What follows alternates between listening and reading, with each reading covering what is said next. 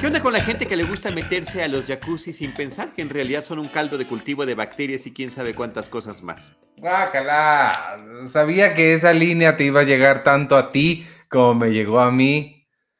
Bienvenidos a Seinfeld, un episodio a la vez. Yo soy Iván Morales. Yo soy Charlie del Río. Y hoy vamos a hablar de caldos de bacterias.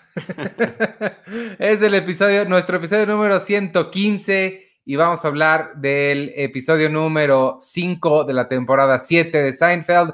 Se llamó The Hot Tub, la tina, eh, pues nada más la tina, la tina de agua caliente.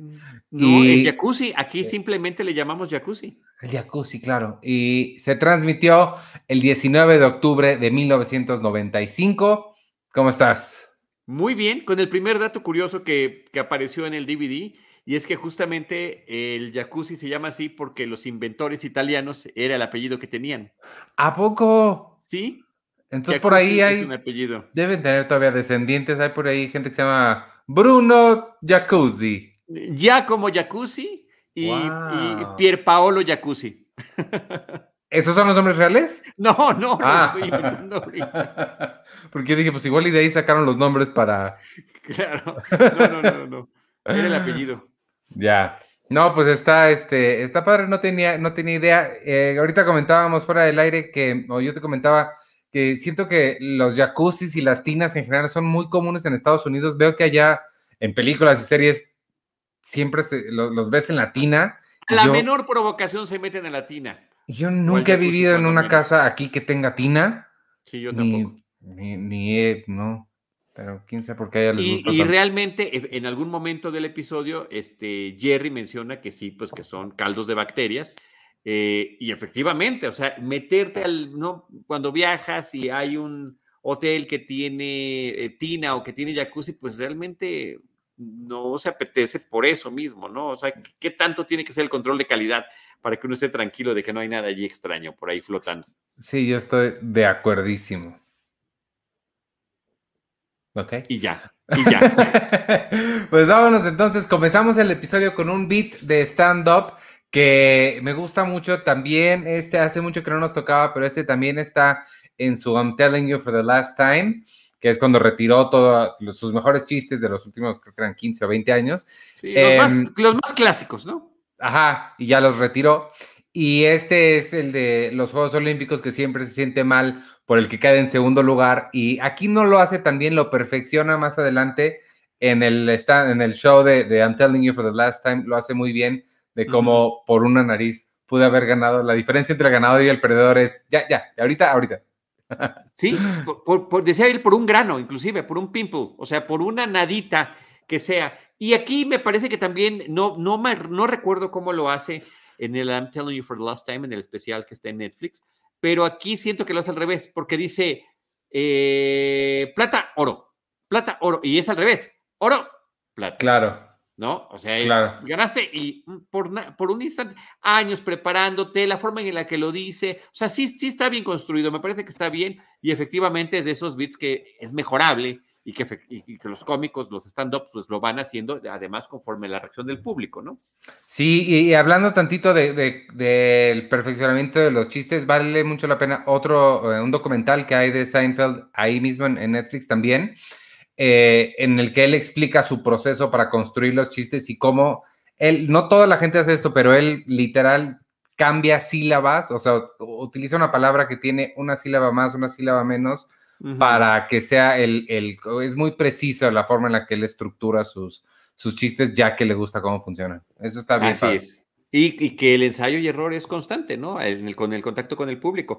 También recuerdo mucho, y aquí lo he de haber platicado seguramente en algunos de los otros más de 100 episodios que tenemos ya publicados, que eh, le preguntaban en una entrevista si él ensayaba en el espejo sus chistes. Y por supuesto que no. ¿Y por qué? Porque los espejos no se ríen. Pues Necesitas la reacción del público para saber, para medir, para entender qué es lo que hay que cambiar o qué es lo que de plano no funciona y hay que quitar. Totalmente. Este, ahorita, no, no, ya gracias a Jesús Amarillas, Jimena, Manuel, Raúl, que ya nos están viendo, nos dice Manuel, claro que no mencionaré las palabras de George a los directivos de los Astros para ustedes. Y Muchas gracias. pudo, gracias por no hacerlo, pero esa pudo haber sido otra línea introductoria claro, tuya. ¿Qué onda con esos bastardos? No, ¿qué onda con la gente que se dirige los unos a los otros con groserías y que lo hacen de una manera especial como para socializar? Como que hay que tener un... Y sí, conozco gente así. Pero hay gente que lo hace muy bien y no caen mal, y hay gente que cae muy mal. Hay gente que sí, tiene el, don de hablar así y no te sientes ni ofendido ni y cae muy bien. Y no todo el mundo puede.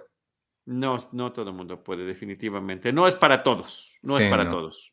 No es para nosotros, por ejemplo. Para ti, para mí, realmente no nos, no nos sale. No, a mí no me sale. Este, pues nos vamos del stand-up a la primera escena del, episodio. Estamos en el café. Están leyendo uno de los catálogos de, Peterman en los que está trabajando Elaine. Eh, me, gusta porque, como siempre, le están echando carrilla, se dice, a, George. Se, burlan de que él no hace mucho en su trabajo y él les dice que la forma en la que logra em, que no, que no lo regañen, pero lucir que está ocupado es poniendo cara de preocupación. Creo que es una técnica que puede funcionar. Cara de enojado, o sea, eh, de consternado, porque realmente no hago mucho, pero este, pero finjo que estoy ocupado. ¿Y cómo lo haces? Pues fingiendo que estoy enojado. ¿Eh? ¿Cómo? Y entonces se pone así como y dicen, sí, sí parece que está ocupado. Pero antes de eso, leyendo el catálogo de Peterman, se estaban burlando de todo lo que decía, porque siempre son anécdotas de cosas que pasan en lugares exóticos del mundo. Y George dice, bueno, pues, pues, parece que es un catálogo para ligar en el extranjero. eh, Elaine también está muy frustrada porque está bloqueada, no se le ocurre qué puede escribir para unas botas que tiene que hacer, se siente, se siente muy frustrada. Y además eh, nos, nos, eh, nos informa que viene de visita un amigo de ella que viene a correr el maratón de Nueva York, que la última vez que vino estaba por entrar a los Juegos Olímpicos, pero se quedó dormido. Entonces, eh, esta, es la primera vez que regresa a correr después de tanto tiempo. Creo que son tres, años y medio, dicen. Justamente de, los, de las Olimpiadas de Barcelona eh, son las que mencionan. Y, eh, y, el nombre es de Trinidad y Tobago. Y, y, pues ahí juegan con el nombre porque ves Trinidadian and Tobagian, ¿no? Eh, Creo que se le dice trini, trini, trinitanios, trini, Trinidad, trinitan, trinitanios. ¿En, serio? de Trinidad Sí, sí. Wow, eso no sabía. Así es, así es. Eh, y, eh, y, además el nombre se llama Jean Paul, el corredor. Pero hacen esto que es también muy típico y que creo que nunca hemos reparado en, en mencionar lo que es la repetición de palabras para el estilo cómico de Larry David y de Seinfeld que plasman en la serie. Es Jean-Paul, oh, Jean-Paul, Jean-Paul, y no como Rochelle, Rochelle, o como muchas otras tantas palabras que a fuerza de la repetición se vuelven también un poquito eh, chistosas, ¿no? Entonces, este, nosotros también de alguna manera lo hacemos cuando decimos al final de este programa, yo soy Charlie del Río, me pueden encontrar como arroba Charlie del Río, y tú eres Iván Morales y te pueden encontrar como arroba Iván Morales. De alguna manera también lo heredamos y no nos dimos cuenta que lo estábamos haciendo involuntariamente. Y aquí lo hacen con Jean Paul, Jean Paul. No lo había pensado. Este, y por cierto, a mí me recuerda mucho, y esto es aparte, eh, por si conocen la serie de Critic, una eh, serie animada sobre un crítico de cine, y allí había, había varios personajes recurrentes que emulaban actores o directores de la vida real y estaba Jean-Paul Le Pop, ¿no? Juan Pablo el Papa, pero que era la parodia de, de, de, de Jean-Claude Van Damme. Este, en vez de Jean-Claude Van Damme era Jean-Paul Le Pop. ¡Wow! Y hablaba con acento francés. No me, no, no, no me acordaba de ese, o no me acuerdo de él, pero la voz la Trinitense, Trinitense, perdón, aquí está Jimena Arceo, muchísimas gracias. Trinitense. Trinitense. Oh, sí. Gracias, Jimena. Este, la otra cosa de la que nos enteramos es que hay una, llega una señora, una persona con un, con un con una carriola, con un bebé. Nos enteramos que es vecina de Elaine y que no tiene esposo, pero, y es pues, madre soltera porque el hombre la abandonó. Y me encanta porque esa sí es una línea que yo repito mucho. No sé si la habré sacado de aquí, pero que le dice, no le digas a nadie, y Jerry, ¿a quién le voy a decir? Y ella, pues sí, ya sé, pero pues... Lo tenía que decir, Lo tenía que decir, oye, bueno, te contesto, pero te pido que no se lo digas a nadie. La verdad no pensaba contárselo a nadie, pero sí, pero te lo tengo que decir. Es así como que es algo, es una eh, eh, eh, situación que te estoy compartiendo, pero que en realidad no debía haberlo hecho. Pues sí, estaría muy raro que a, quién le va a importar tu vecino. Así es. No, y además está también un poco fuera de lugar que, ay, se, como que se medio alarme, ¿no? Ay, y lo dejó además, sí, el esposo ya no regresó. Además, además. Qué horror, ¿no? de ahí nos vamos a la oficina de George. está, él, está trabajando, ¿no? Este, muy molesto con su cara. Y hay una mosca que lo está molestando. Y él agarra uno de los folders que tiene y le empieza a perseguir con eso. En ese momento entra su jefe, eh, Wilhelm, el señor Wilhelm, y pues lo ve que está así, se, queda preocupado, hasta lo ve por fuera, sigue pegándole a la pared, ahora a la pared con el folder, y pues se queda consternado el señor porque ve a George muy molesto con su trabajo.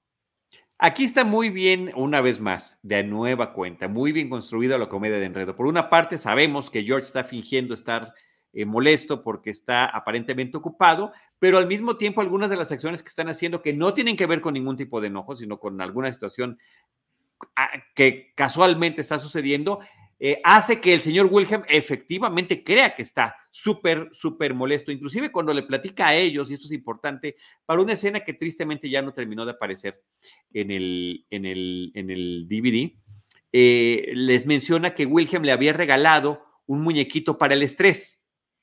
Y eran nuestros muñequitos que tú apachurras y que están rellenos como de bolitas de unicel, ¿no? Y entonces se supone que apretándolo, pues liberas un poco de estrés. Pero eso sí lo mencionan. Sí lo menciona, pero no se ve lo que pasa posteriormente. Cuando lleguemos a ese momento te lo digo. Oh, ok, ok, ok, ok, ok. Este, de ahí nos vamos al departamento.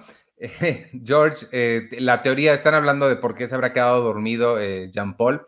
George tiene la teoría de que confundió el, la AM con PM es decir, a la hora de poner el despertador lo puso para las 6 de la tarde y no de la mañana. Eh, y Kramer les informa que él no confía en las alarmas, él se sabe despertar solito, solamente tiene que programarse para seis y media y su cuerpo eh, automáticamente se despierta sin necesidad de... El reloj, el reloj biológico, el famoso reloj biológico, ¿no? Que aparentemente a él le funciona súper bien. Para esto, eh, Kramer está ahí llenando unas cubetas con agua porque ¿por qué no? Compró una tina que, usada y la puso en su sala, y entonces la está llenando con, con agua. A lo que George le pregunta a Jerry que no tiene agua corriente en su casa y Jerry le dice, mira, ¿sabes qué? Yo dejé de preguntarle a Kramer hace mucho tiempo sobre los detalles de su vida. Así, ese tipo de cosas ya, o sea, lo está llenando, ya para qué preguntas, ¿no? Porque va, a, generar otro tipo de, problema, ¿no? Este, eh, cortamos otra vez a la, ah, no, bueno, ¿cómo estuvo? a la cafetería, ¿no? Sí, cortamos a la cafetería y eh, llega Elaine con Jean Paul y se lo presenta a Jerry, ¿no? Y por alguna razón se tiene que ir Elaine y lo deja solo ahí en la mesa. y se le queda viendo Jerry y me parece increíble que no puede evitar tener que preguntarle qué pasó. Dice, what happened? ¿Qué pasó? ¿Qué pasó? ¿Fue el snooze? ¿Fue el... Dice, no, todo el mundo cree que fue el snooze, todo el mundo cree que fue la MFM. Entonces, ¿qué fue el AMPM? ¿Qué fue? Fue el volumen. Fue el volumen. Había una perilla distinta para el volumen. Ah, la perilla, ese Jerry.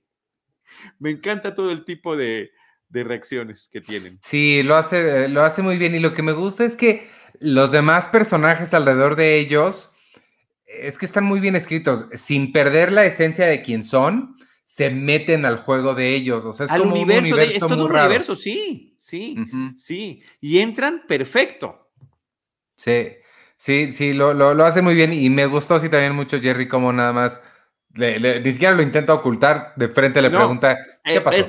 no hay, exacto, no hay otra cosa que preguntar. Además, su cara, porque los dos unos momentos, pero pácatelas, ahí va con la pregunta. Por otra parte, algo que también le había dicho a Jerry, eh, Jerry a Elaine, cuando le platicó de Jean Paul, era que tenía una gran responsabilidad. Y dice, oye, ¿cuál responsabilidad? Pues se tiene que despertar.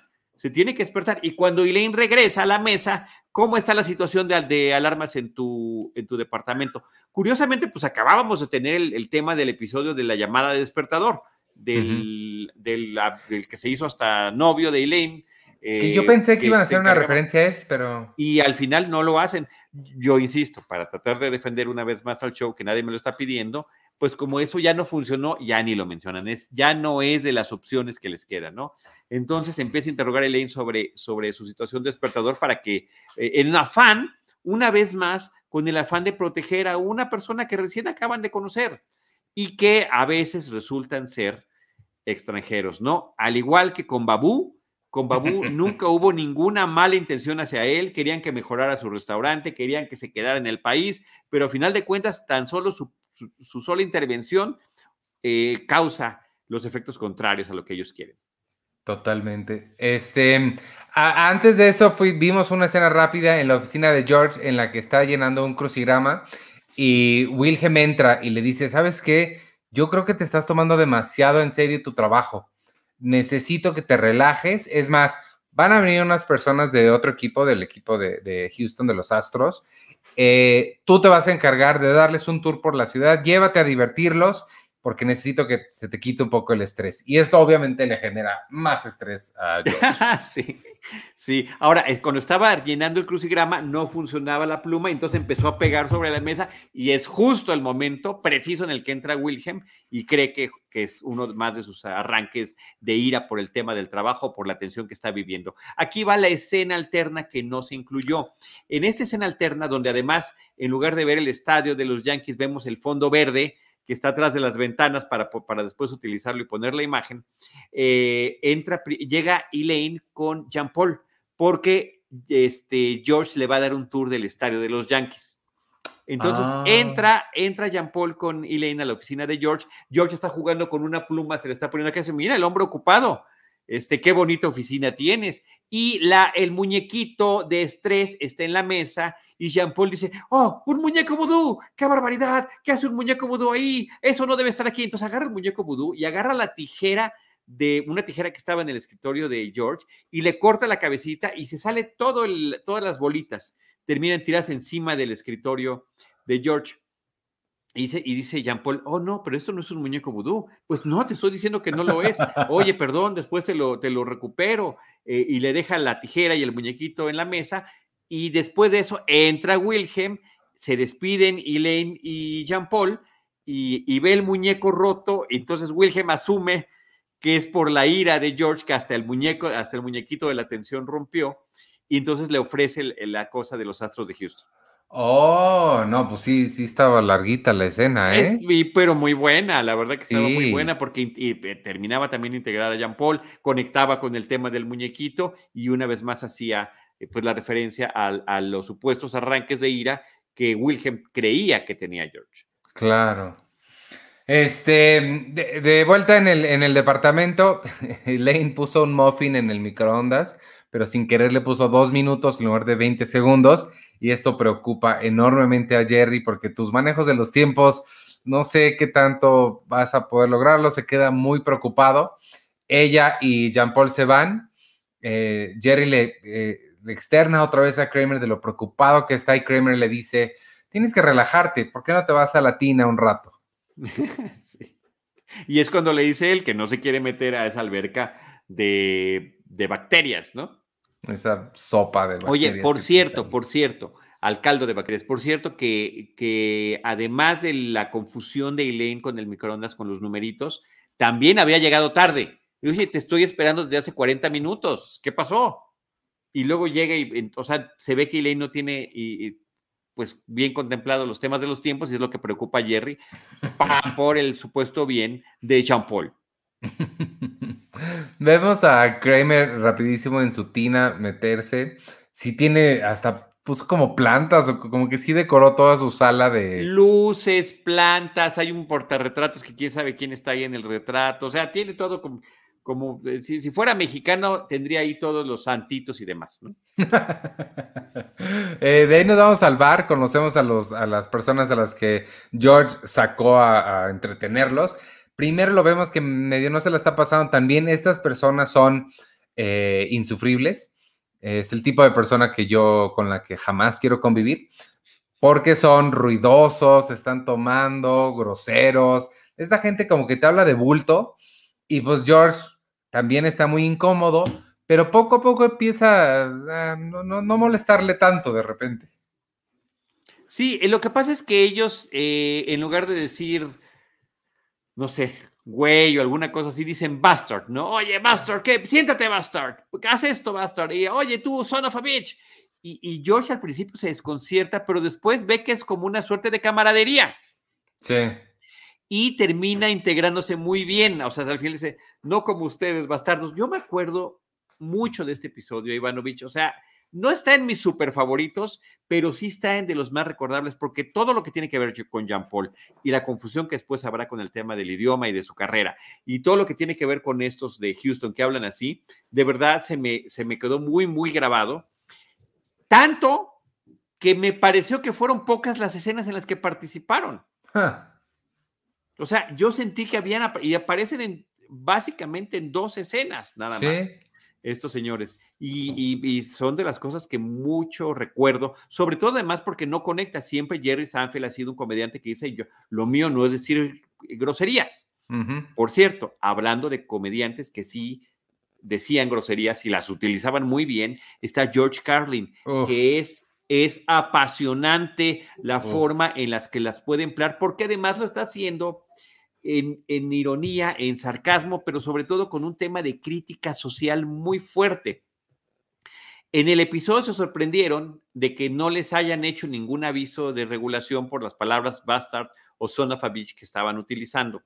Y en los subtítulos nos mencionan, pero sí hubo muchos problemas cuando desde los años 70, con la rutina de George Carlin de las siete palabras groseras, eh, que de repente en algún programa lo repitieron en la televisión y empezaron a llegar las quejas. Un señor dijo que cómo era posible escuchar esas palabras con su hijo de, de 15 años a las 2 de la tarde y terminaron, llegó a la Suprema Corte de Justicia de los Estados Unidos y estaba esa prohibición de las, de las siete famosas palabras de la rutina de George Carlin que databa de los años 70. O sea que también hay que tener una especie de timing y de uso. Aquí me parece que lo usan muy bien, porque sí, sí queda claro que es parte de la camaradería de ellos. Si bien estamos nosotros como en el papel de George cuando, cuando empieza a suceder las cosas, él hasta se echa para atrás, se ofende, le parece extraño, pero cuando ve que es eso, se integra y no solamente se integra, sino hasta que se roba algunas de las frases.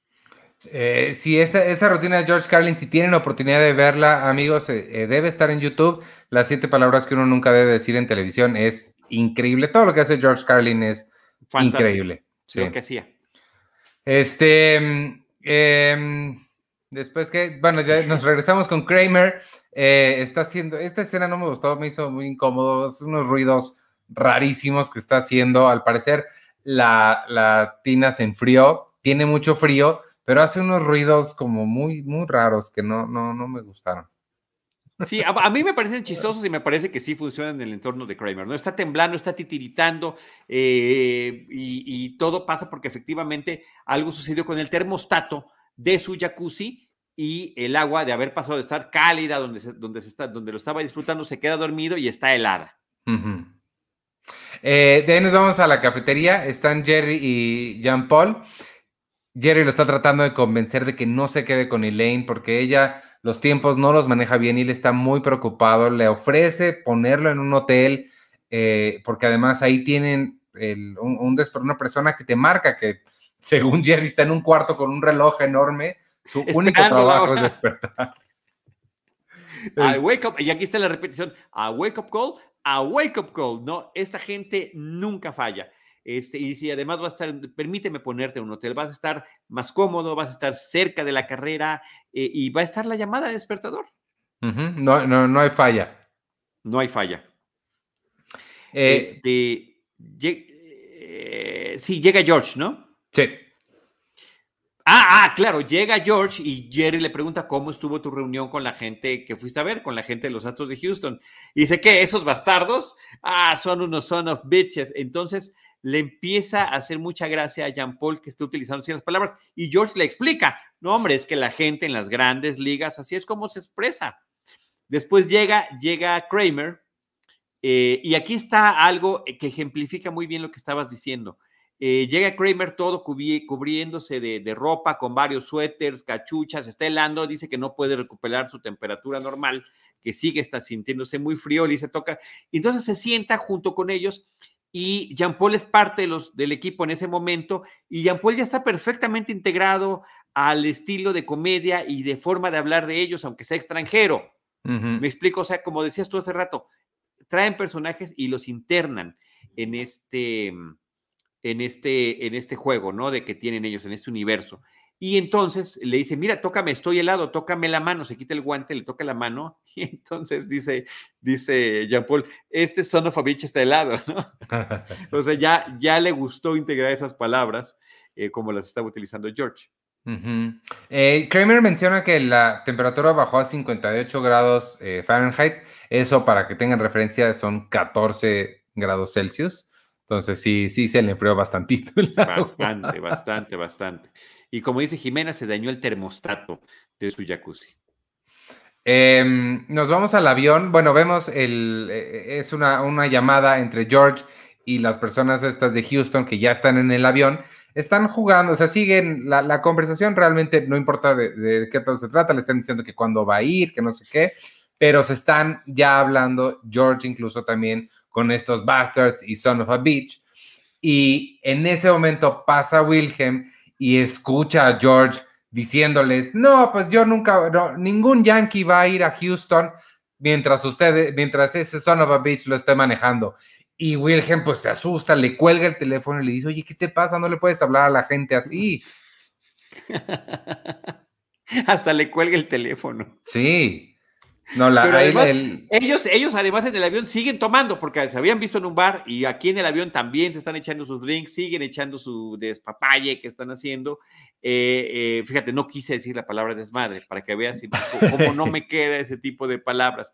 Eh, siguen en ese, en ese rollo y este, hasta jugando con los vasitos no lo alcanzan a escuchar y George tiene que gritar otra vez, ningún yankee irá mientras ustedes bastardos estén manejando las cosas. Y es cuando Wilhelm cree que es otro de sus arranques de ira. Eh, de ahí vemos a Elaine en su oficina. Ella sí me encanta todo lo que hace. Está muy frustrada, se, se, pega contra el escritorio porque no se le ocurre nada que escribir. Sobre los zapatos y ahí los tiene enfrente, hasta los agarra como, háblenme, ¿no? Díganme algo, le falta inspiración para poder eso.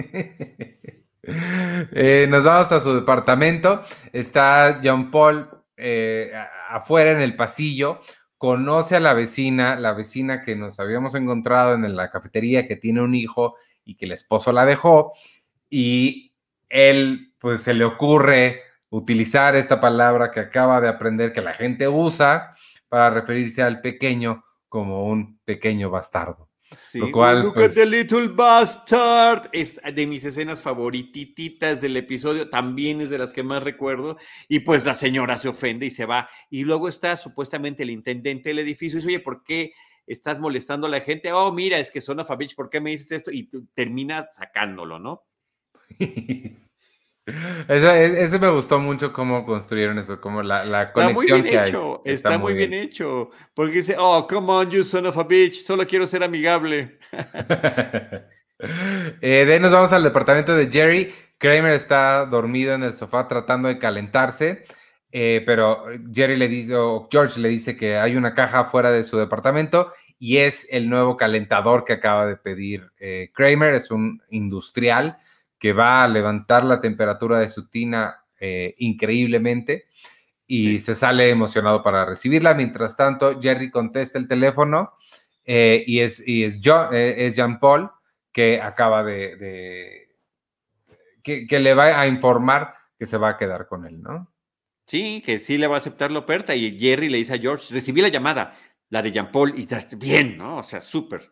Este, porque también ya George ya se subió a la onda de quererlo ayudar. Así, de que lo, que lo van a estar ayudando. Y de ahí ya cortamos al hotel.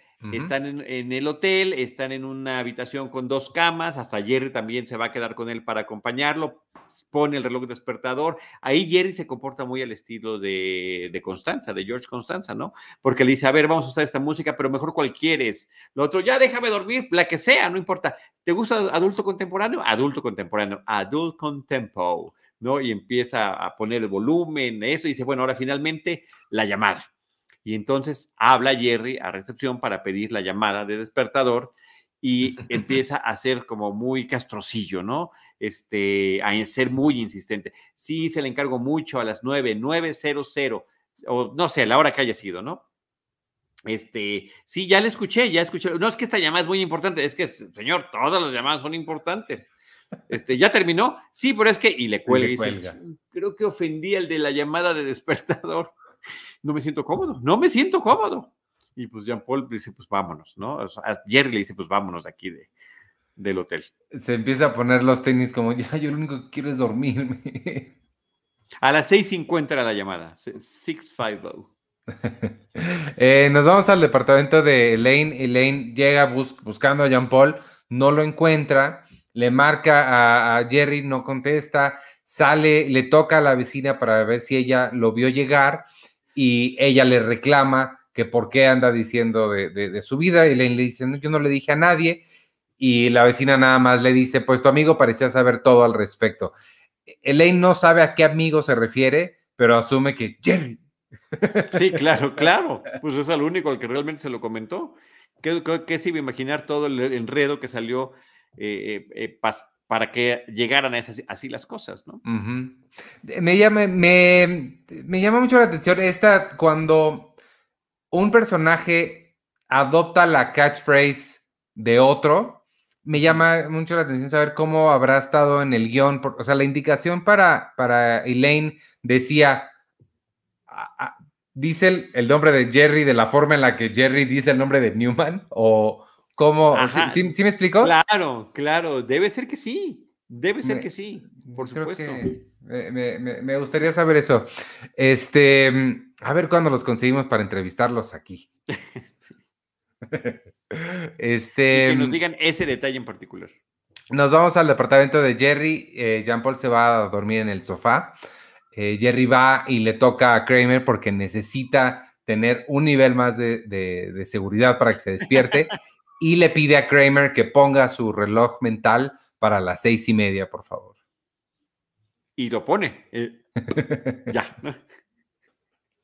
Eh, nos regresamos a la, bueno, más bien nos vamos a la calle, seguimos a Elaine, que pues entendemos que dejó su edificio para ir a buscarlo, a buscar a Jean Paul, pero de todos modos ella sigue pensando, esta escena me encantó porque ella en una voz en off nos va relatando todo lo que está pensando, la música está súper, súper apropiada, te, lo van construyendo una atmósfera muy, muy buena, eh, musiquita de misterio ahí ella va diciendo, la calle nunca se había visto tan sola. Va pensando en como, y ya empieza sin querer a escribir lo del catálogo. Incluso nos dice al final, eh, mis, me duele todo, excepto mis pies. Mis pies son resilientes. Gracias a Dios me quité los tacones y me puse los Himalayan Walking Shoes. Es genial, está genial, sobre todo porque no nada más escuchamos su voz en off, sino que previamente está escuchando la voz de Jean Paul. Yo confío en Elaine, ella es mi amiga, mi amiga, mi amiga, ¿no? o la voz de Jerry. Francamente, estoy preocupado, preocupado, preocupado. O sea, creo que está muy bien. Pero lo que te tengo que compartir, Ivanovich, es que hay una escena previa cortada que también está muy bien. Ah. Y es justamente Elaine saliendo de su edificio cuando está preocupada buscando a Jean Paul y se encuentra al rabino, al rabino chismoso. Ah, que por cierto, Jerry le dijo, ah, no, todavía no le reclama, pero ah, con razón hace referencia a él después. Claro, claro, claro. ¿Y qué sucede? pues encuentra el rabino y le dice, Iblein, te veo preocupada, sí, es que no encuentro a mi amigo, no sé para dónde se fue. Ay, es que ya tienes pareja, por fin, ya me contaron. dice, no, no, no, solamente es un amigo mío. Pero por supuesto que las parejas interraciales tienen sus problemas, pero siempre y cuando haya, o sea, ya hasta le dijeron que, que, es de, que, pues que es interracial la, la pareja, ¿no? La supuesta pareja le contaron los vecinos, pero ustedes seguramente podrán resolverlo. Ese es, eso es lo que todo el mundo está comentando en el edificio. Claro, no tienen esos mismos comentarios sobre el hijo bastardo del otro departamento. Wow. O sea, así mudos nos quedamos, sí. de ese tamaño el chismerío vacuo, terrible de los vecinos de Elaine y el rabino. Ay, qué lástima que eso está cortado. Lástima, lástima. Y es la escena inmediatamente previa a esta calle jamás se había visto tan sola, ¿no? Y la, la señora esa que está en la ventana, así que hasta se ve extraña, pareciera de película de terror. Sí, es lo que está comentando Nacho Escobar ahí. Fíjate que me gustaría que Seinfeld hiciera esto, lo que creo que ya lo habíamos dicho, en los DVDs de The Office, los, los episodios vienen versiones extendidas, o sea, mm, son episodios más largos. Muy bueno. Qué lástima que no lo hicieron así. este, pero bueno, pues de ahí nos vamos al, departamento de Kramer. Vemos cómo el, el nuevo calentador hace explotar los fusibles, se va la luz. Entendemos que no solo en su departamento, sino pues yo creo que en todo el edificio. Así es. Eh, y de repente se despierta Jerry y ya son las 8:47. No puede creer lo que pasó porque además el, reloj se detuvo a las 4 y él se voltea, pero pues hay luz de día, ve las 4, se saca de onda, ve su reloj. 402 y sale, pero corriendo para despertar a Jean Paul. Vámonos corriendo porque ya se hizo tarde. Entra Kramer, todo con sus cobijas, y, le dice: Kramer, ¿qué pasó? ¿Qué le pasó al edificio? Y ya le dice: Pues se fue la luz, se fundieron los fusibles por el, por el motor este, ¿no? ¿Y qué pasó con tu alarma mental? Y dice: Pues yo creo que puse el snooze. Qué burro. Eh, me gustó esta secuencia de, de después a ver, a ver si, si tienes datos interesantes de eso, porque ya nos vamos al maratón. Primero ese stock footage, ese stock de, de, algún otro, otro maratón, pero sí los vemos ahí, ahí afuera a ellos eventualmente.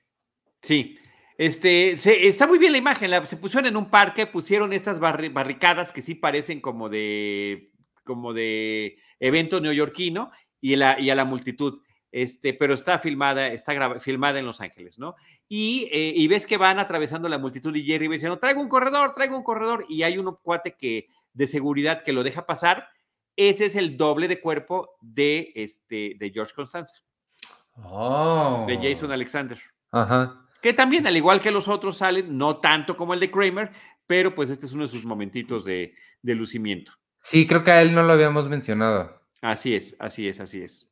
Este, también vamos a la oficina de George eh, y está con Steinbrenner, ya lo, le mandó a hablar el, jefe máximo de los Yankees para decirle que sabe que está muy estresado y le, le recomienda irse a, hacer un chapuzón en una tina, en, un, jacuzzi. Así es. Este, oye, por cierto, cuando, eh, de todas formas, a pesar de lo que pasó con el reloj y demás, Jean Paul queda muy agradecido con Jerry porque le dice, oye, manejaste fantástico, encontraste la mejor ruta, muchísimas gracias, y ya se mete a la carrera una vez más, este, pues ya motivado. Pero además se pone a platicar y Jerry le dice, bueno, sí, ya vete, es una carrera. sí.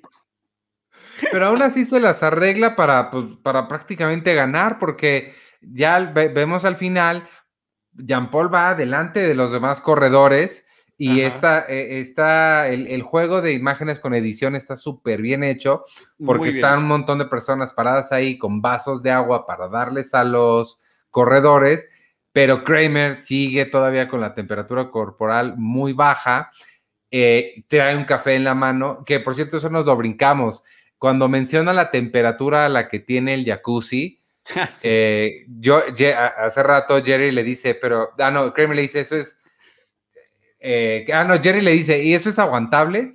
Y Kramer le dice, eso es muy aguantable.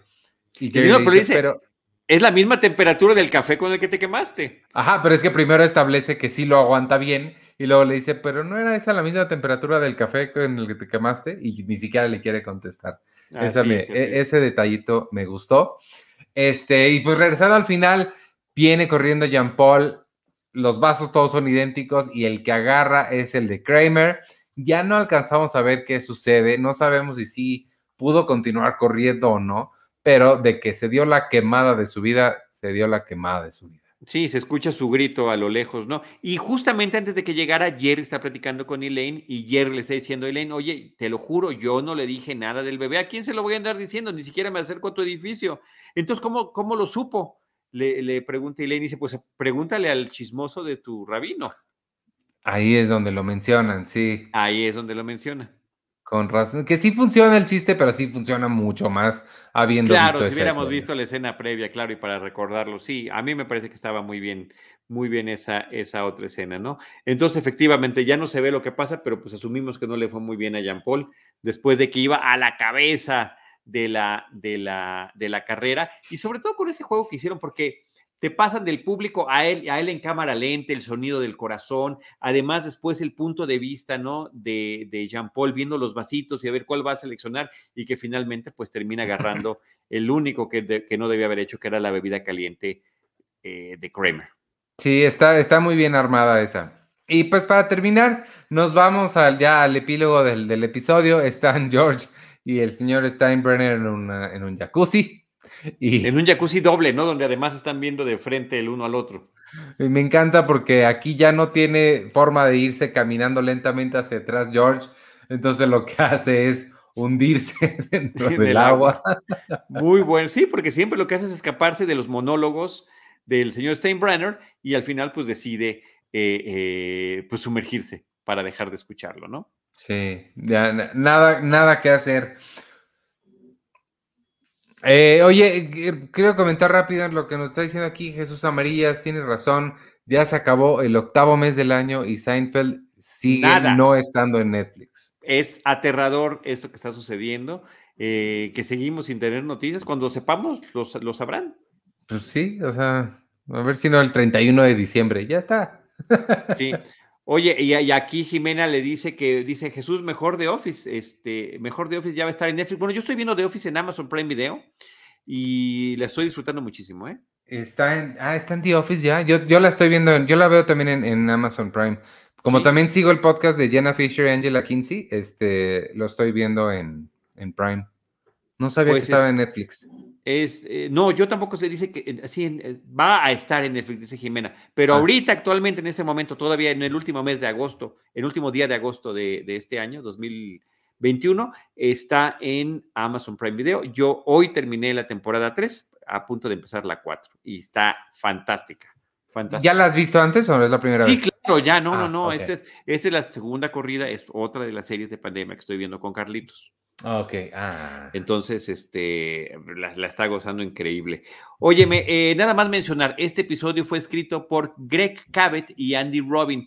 Eh, en el caso de, uno de ellos era apenas de los primeros episodios que estaba eh, ya escribiendo para la serie. El previo había sido de Jimmy. De aquí hasta el final de la, de la corrida de Seinfeld, de las, de las dos temporadas que faltan, bueno, siete, ocho y nueve, o sea, tres contando esta, seguirá trabajando en, el, en la serie. Y también está aquí eh, como, como coescritor de este episodio Andy Robin, que él, entre las cosas que hizo, hizo de Jimmy, que, o, de, perdón, de Junior Mint.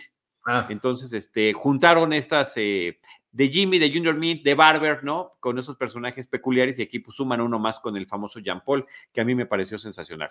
Y estos tres actores eh, que son los señores mal hablados, también sensacionales. Uno de ellos es, eh, eh, aparece, todos los tres aparecen en muchas películas, en muchas series, ¿no? Como con personajes pequeños. Pero uno de ellos aparece en Halloween 1 y Halloween 2 como uno de los sheriffs del pueblo. Órale. Sí, o sea que te trae buen historial.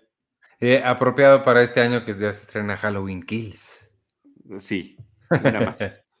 este, pues no sé, algún otro dato que te que se haya quedado en tu no, creo que ya básicamente me, faltó que normalmente decimos al principio quién escribe los episodios, porque es interesante ver los estilos que tienen cada uno de los guionistas. Definitivamente. Este, pues vámonos entonces. Muchas gracias a quienes nos vieron en vivo aquí en, Facebook o en YouTube. Eh, como siempre, Nacho Escobar, Jesús Amarillas, Jimena, Manuel González, que nos está diciendo que el de la semana que entra es uno del top 3, sin duda. Creo que podemos estar todos de acuerdo. Eh, Raúl Santiago Mesa y eh, ah, ah, ah, se me había ido alguien más. Manuel González, que comenzó con nosotros desde el principio. Y obviamente a todos los demás que nos hayan visto o escuchado después en Spotify, Apple Podcasts o donde sea que ustedes consigan sus podcasts. Yo soy Iván Morales. Me pueden seguir en arroba Iván Morales y adiós. Y voy a revelar el, título del episodio de la próxima semana porque es muy importante. ¿no? Este, de Subnazi, ni más ni menos que de Subnazi, clásico entre los clásicos, eh, uno de los episodios más recordados por todos los fans de la serie y por quienes se acercan a la serie por primera vez también termina eh, resultando objeto de fascinación por lo peculiar, extraño, divertido y demás. Y ya lo platicaremos con detalle la próxima semana, pero pues para que, para que estén preparados, que al fin llegamos a este gran episodio. El, año pasado, pero antes de que te despidas, para irnos con eso, eh, te voy a confesar una cosa. El año pasado, en diciembre, yo te iba a regalar de cumpleaños un cameo. ¿Sabes lo que es cameo? Una participación breve en. No, no, no. o sea, sí, pero no. Eh, es, un, eh, es una página donde celebridades, celebridades serie B, te hacen un mensaje y está el, actor de Subnazi. No me di ¿Y qué pasó? Está, está muy caro. O sea, sí, me ah, salía. ok, ok, ok, No, se ah, salía. Gracias, por la idea. Se salía de cualquier. pensado, alguien no tan famoso, pues a lo mejor está accesible. Sí, pero, pero él sí es, o sea, para, para lo que es cameo, para él sí. Pues es que imagínate que tu cumpleaños te diga, no cake for you, no sé, algo así está. sí, está increíble y dicen lo que tú quieras, entonces está, está padre. Perdóname, pero ahí sí los presupuestos no me salieron. No, yo entiendo, yo entiendo, pero mira, qué bonito, qué bonito detalle hubiera sido. Muchísimas gracias, Ivanovich Ivanovich. Yo soy Charlie del Río y me pueden seguir como arroba Charlie del Río y Charlie del Río Cine y Series.